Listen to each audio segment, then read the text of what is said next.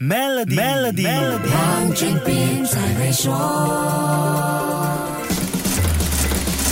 你好，我是黄俊斌。金融科技 FinTech 一直是产生独角兽的重要摇篮，在全球的独角兽公司占了超过百分之二十的比重。今年第二季时，全球独角兽俱乐部的成员当中，每四个里面就有一个是来自金融科技领域，相等于大约百分之二十五的比例。不过，在当前疲弱的宏观经济环境下，金融科技独角兽的增长也面对很大打击。今年第三季，金融科技独角兽的产生数量下跌了将近一半。根据 CB Insights 的最新数据，二零二二年第三季，金融科技依然是产生最多独角兽的领域，只是比例已经萎缩。每五家新的独角兽公司当中，有一家是来自金融科技领域，占了整体比例大约百分之二十一。金融科技在第三季一共有一千一百六十个项目成交，投资金额达到一百二十九亿美元。可是，这却是自二零二零年第四季以来最差的一个季度。除了金融科技受挫，零售科技的情况也不理想。这个领域在第三季虽然有七百七十六个融资项目达成，取得了百分之五的增长，但是收到的投资金额总数却比第二季少了百分之三十三，只有八十五亿美元。另外一个面对投资减少的领域是全球数字健康。